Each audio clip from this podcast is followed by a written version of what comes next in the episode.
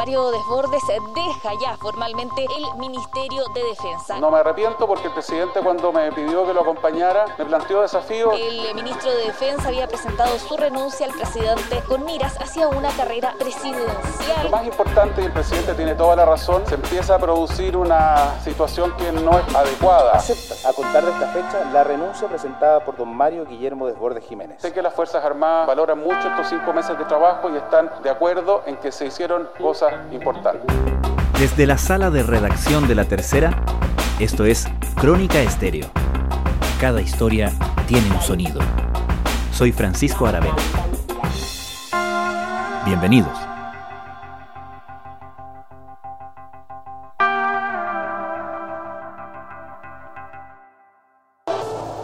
Profundizamos en la noticia del minuto. La renuncia al Ministerio de Defensa de Mario Desbordes había asumido el 28 de julio de este año. No alcanzó a cumplir cinco meses en el cargo y renuncia al ministerio. El hecho no fue una sorpresa para ningún observador informado de la política chilena, pero el momento sí. El jueves pasado, Mario Desbordes renunció al Ministerio de Defensa para empezar los primeros pasos de una aventura presidencial que ya había más que insinuado. La renuncia llegó después de la molestia del presidente Piñera, quien además decidió pedir la renuncia del presidente del Banco Estado, Sebastián Sichel, presumible rival de Desbordes en la contienda por ser abanderado de RN. Tras su fugaz paso por el ministerio, quedó la pregunta de si eso fue un tiempo perdido para el candidato Desbordes. Pero la interrogante mayor es qué camino tiene por delante si quiere convertirse en el candidato de su sector. Además, con un presidente que registra un 7% de aprobación y un gobierno que ha tenido serios problemas por tomar el control de la agenda, este nuevo cambio de gabinete deja aún más dudas sobre cómo será la recta final de la administración y, en definitiva, cuál será el piso desde el cual la próxima carta presidencial de la centro derecha deberá trabajar. ¿Qué le espera a Mario Desbordes y qué posibilidades tiene de avanzar? Lo primero para Mario Desbordes es tratar de ganar el tiempo que perdió durante su breve paso por defensa, el ministro que duró menos desde el regreso de la democracia en el cargo, para poder ganar terreno y poder entrar con posibilidades ciertas a la competencia por la primera presidencial. Sebastián Minay es periodista de la tercera PM. Recordemos que las candidaturas a esa primaria se inscriben el 5 de mayo y Desbordes está saliendo del gabinete en uno de los peores momentos para esto, que es el tiempo muerto de la fiesta de fin de año. Entonces el plan suyo primero es conseguir que su partido lo nomine candidato presidencial en el Consejo General del 5 de enero, cosa que las apuestas sostienen que no debería tener problemas, pero un partido tan desordenado, tan indómito como ese, es probable que la disidencia le arme algún tipo de barricada política, tratando de levantar a otro candidato.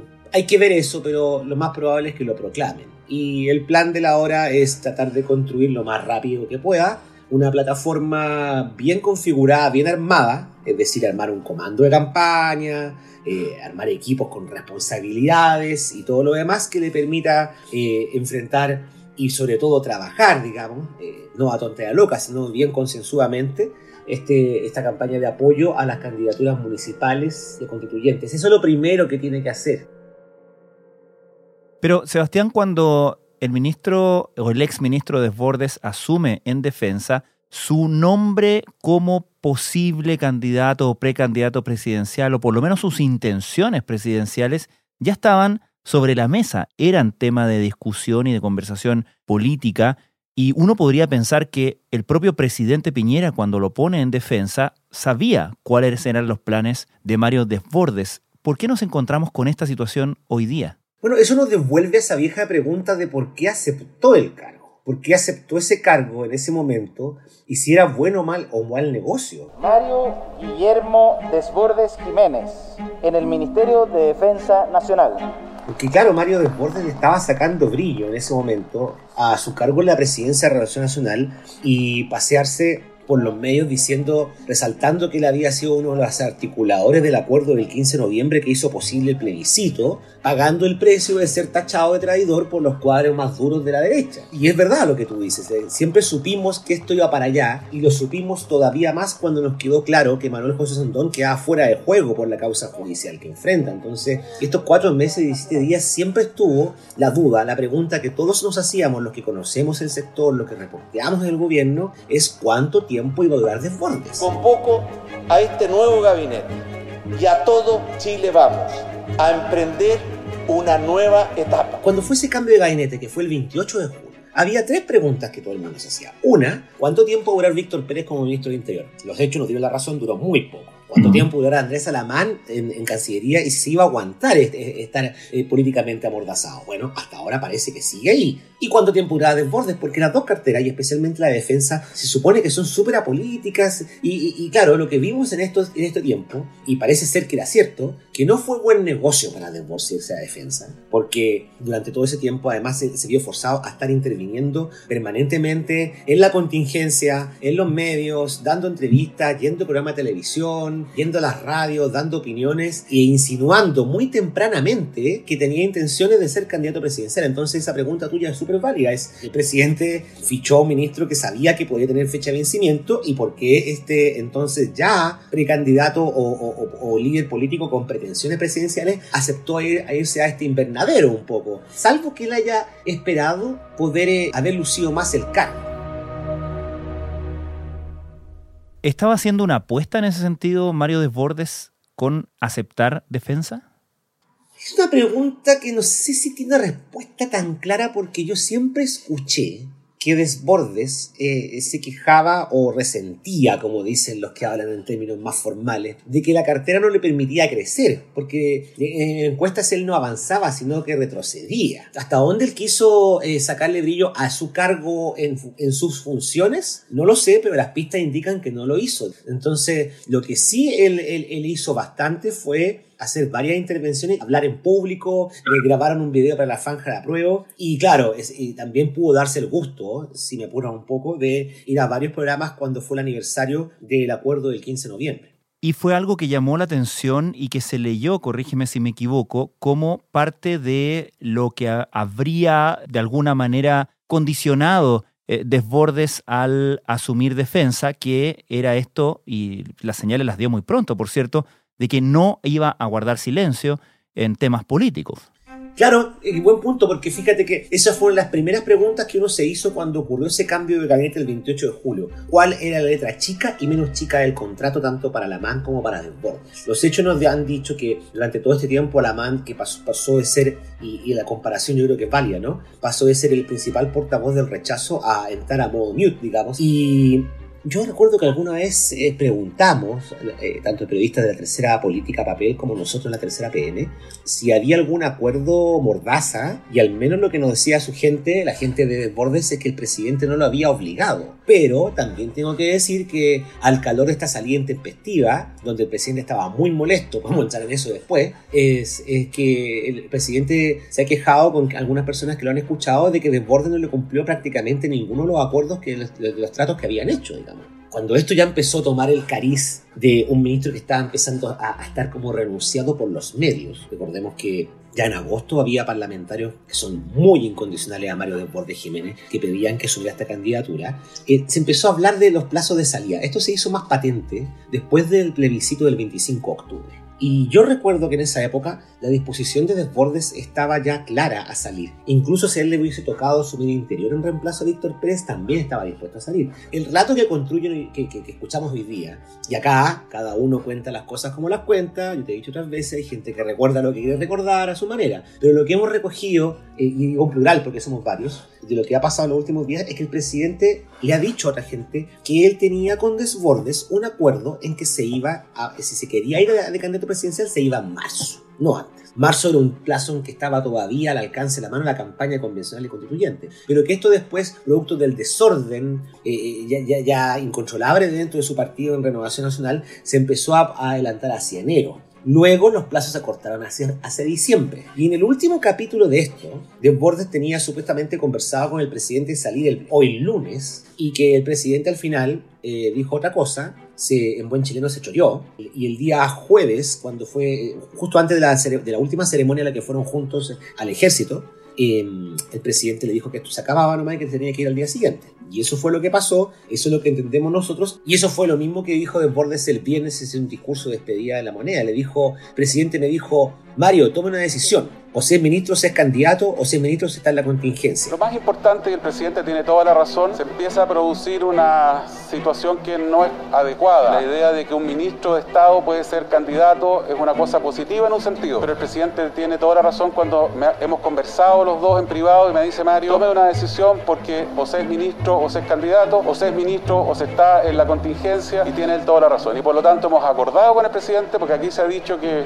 una decisión poco menos que mía, al revés. Los plazos, los días los ha puesto el presidente, que era mi jefe hasta hace poco y a quien yo respeto y aprecio mucho. Esto se ha conversado con su excelencia se hizo ahora, se hace hoy día, porque la verdad es que ya había demasiado eh, ruido ambiente respecto de si uno estaba o no disponible para una cuestión distinta de ser ministro.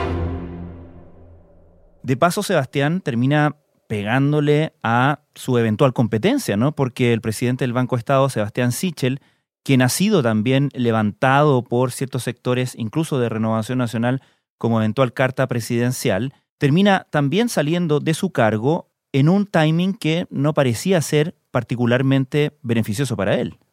Claro, Sichel pagó los, pagó los platos rotos en esto, pagó el pato, digamos.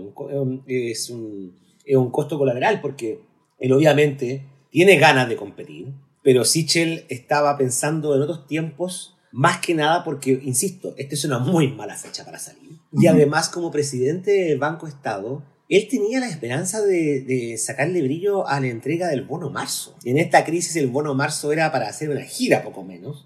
Y hay que decir que Sichel eh, tenía una agenda permanente de, de, apariciones públicas. ¿Por qué nosotros fijamos un saldo máximo o mucha cuenta RUT se bloquea? Porque hay 13 millones de cuentas RUT y aquí los pillos siempre tratan de hackear estas cuentas y eso hace que haya mucho bloqueo por intento de fraude o que tengamos que mantener este tope para que la gente no le roben su, su plata. Si bien nunca abrió prístina y públicamente sus eh, ambiciones de ser candidato presidencial. Bueno, es la segunda vez que a Sichel le toca bailar con la fea. Recordemos eh, durante este año cuando hubo problemas irreconciliables con el ex ministro del Interior Gonzalo Blumel y con el también Evópoli ministro de Hacienda Ignacio Briones. Eso se zanjó, como nos dijeron muchas veces, con un desenlace en que ambos le hicieron la cama y terminaron influyendo de alguna u otra manera el presidente para que lo sacara esa vez del Ministerio de Desarrollo Social. Y ahora Sichel estaba en Banco Estado, pero lo que entendemos nosotros, y así lo publicamos el viernes, es que el presidente estaba bien molesto y aunque la molestia no era con Sichel, lo terminó sacando también. El diseño original del gobierno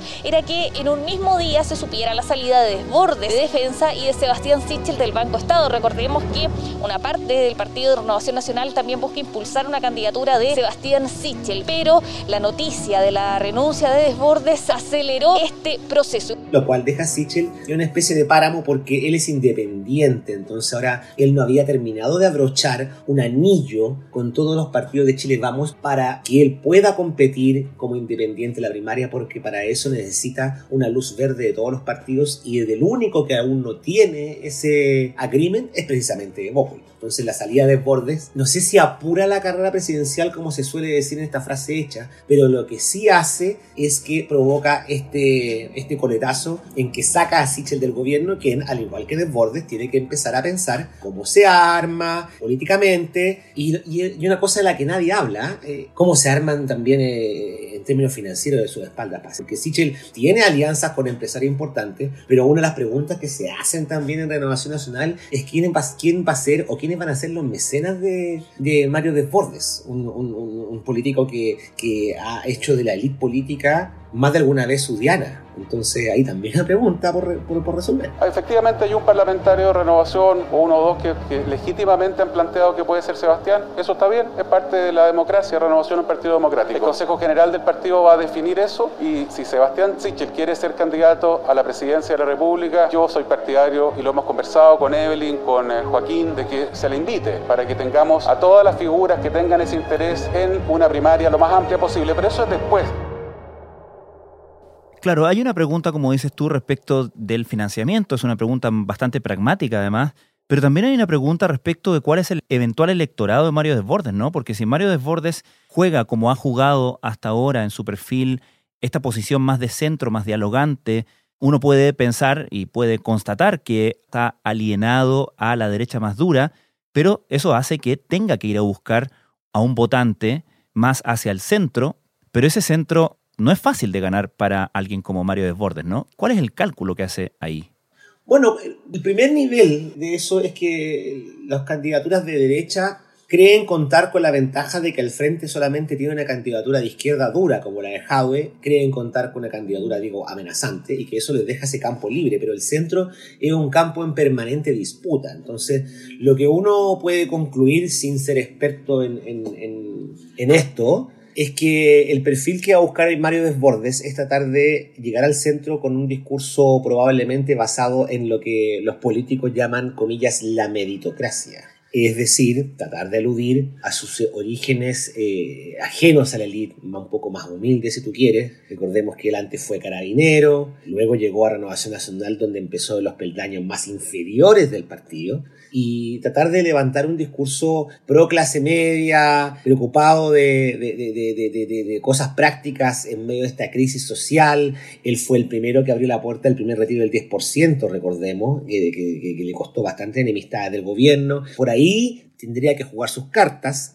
Hay que decir sí que todavía no, no conforma bien su equipo de campaña, no tiene un comando armado. Esta salida intempestiva, presionada por la ira presidencial, lo pilla con ese trabajo todavía atrasado, digamos. Eh, pero eso nos lleva a otra cuestión, es que ese centro, ¿cómo se lo va a disputar a Joaquín Lavín? Que, y que va en su cuarto traje, digamos, con esto de socialdemócrata, es probable que en algún momento se traiga alguna disputa discursiva respecto de cuál es el original y cuál es la copia. Si el original es Lavín porque empezó con esto antes, o si el original es Desbordes porque es de verdad es alguien que viene de ese sector. Eh, si es una lucha entre eh, un católico y Opus Dei versus un católico masón, no lo sabemos también, como tampoco nos va a quedar por resolver si esta es una, esta es una contienda de verdad entre ambos por ese centro o si es alguna clase de lucha eh, con algún tipo de pacto o algo que linde con el mundo de las pantomimas también, porque siempre se dijo antes también, y esto me consta, que cuando Desbordes recién estaba llegando a defensa y uno se preguntaba cuáles son los cálculos, los tiros posibles, siempre se comentó mucho que Desbordes buscaba acercarse a Lavín con la esperanza de que si este último lograba llegar a ganar alguna vez la elección presidencial, él podría llegar de ministro. Entonces hay gente que te dice, mira, si no gana, queda listo o queda parado para ministro. Entonces mm. esa disputa del centro tiene todos esos ingredientes sin considerar siquiera eh, la, la, parte de la torta que puede tomar Sichel si es que entra finalmente en esta contienda. Insisto, tenemos que trabajar como Chile Vamos para recomponer por responsabilidad de todos nosotros, y me incluyo, Chile Vamos en algún minuto no tiene hoy día, hoy perdón, la épica, no tiene hoy día la energía que tenía, me incluyo entre los responsables. Yo creo que tenemos que trabajar todos para eh, ayudar en eso con mucha, mucha generosidad y respetando la diversidad de nuestra coalición. Por de pronto, Desbordes ha anunciado que su primera tarea eh, tiene que ver con el trabajo junto a su partido, junto a Renovación Nacional, para la elección de abril, que es muy importante en, varios niveles, eh, entre otras cosas, obviamente el tema de la convención constituyente. También está, obviamente, la elección municipal, la elección de gobernadores. Y uno puede pensar que estas campañas que son de partido también de alguna manera van a ir conformando lo que Mario Desbordes espera sea su pre-campaña para entonces, estando ya en sus planes, proclamado por su partido por lo menos, ¿no? Sí, eso tiene tres capas. Uno es la, es la, obligación tácita de que cualquier persona que tenga aspiraciones presidenciales debe hacer esa campaña, debe apoyar a candidatos, como tú dices, a la constituyente y las campañas municipales de gobernadores, etc. Pero eso te lleva a dos complejidades. Uno, ¿cuándo gastan las balas? Inmediatamente inscrito los candidatos en enero, en febrero, cuando la gente va a estar probablemente, como te dicen algunos, en otra, eh, bajo con, con el calor, el verano, a lo mejor bajo medida de confinamiento, eh, pasando penúltimo penurias y a lo mejor no pensando en política, o hay que hacerlo igual porque el reloj corre en contra y no hay que dilatar eso a marzo cuando esté caliente más el asunto. La segunda capa de eso es la elección municipal y eso es súper importante. ¿Por qué? Porque resulta que Renovación Nacional es, como a ellos les gusta tanto decir, el partido más grande en, el mundo municipal en alcaldes y concejales. Y resulta que en esta vuelta Renovación Nacional enfrenta riesgos porque le fue mal en las primarias municipales en Santiago, en la región metropolitana, y mm, apostarle a caballos equivocados o apostarle una lista que a lo mejor puede perder o retroceder expone al riesgo que después te la cobren. Otra discusión va a ser si la, eh, factura se la pasan a Desbordes o a Proens, eh, Rafael, el presidente del partido. Eso es la segunda capa. Y la tercera, te diría yo, es eh, la apuesta que se haga en la de constituyente, porque una cosa es decir, vamos a apoyar a los candidatos constituyentes, y otra cosa es a quiénes, dónde, en qué distrito y con qué discurso. Porque acá a la derecha también es factible, que me ocurre a mí, y creo que es probable que suceda, es que, claro, la derecha se va a amarrar a una, a una campaña que busque un status quo, de tratar de que se elimine la menor cantidad de artículos posible en la constitución de Pinochet y Jaime Guzmán, o va a haber una facción de la derecha que va a ser un poco más audaz en eso. Eso es una pregunta que queda por resolver si las diferencias de estas dos almas de la derecha, como le gusta decir a algunos, y entre la más ortodoxa, si tú quieres, más conservadora, y aquella que Desbordes ha pretendido encarar, pese a haber sido un pinochetista en sus orígenes, digamos, se traduce en algún tipo de pugna. Ese también, y, que, y, que, eso se pueda palpar durante esa campaña. Entonces, va a ser interesante cómo Desbordes gasta sus primeros cartuchos una vez que construye su equipo de campaña, porque, porque no tiene todavía ni generalísimo, ni jefe de comunicaciones, ni jefe territorial. Tiene gente, es cierto, que tiene que armar eso, y cómo con esa gente encara ese desafío, y si todo eso le permite ganar puntos para llegar mejor aspectado al momento de inscribirse en la primaria presidencial el 5 de mayo. Sebastián Minay, muchas gracias. A ti, Francisco, un gusto.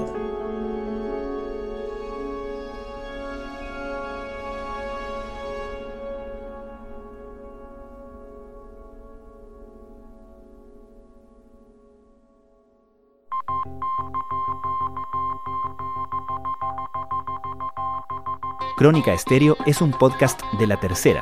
La producción es de Rodrigo Álvarez y la edición de quien les habla, Francisco Aravena. La postproducción de audio es de Michel Poblete. Nuestro tema principal es Hawaiian Silky de Sola Rosa, gentileza de Way Up Records. Nos encontramos pronto en una nueva edición de Crónica Estéreo.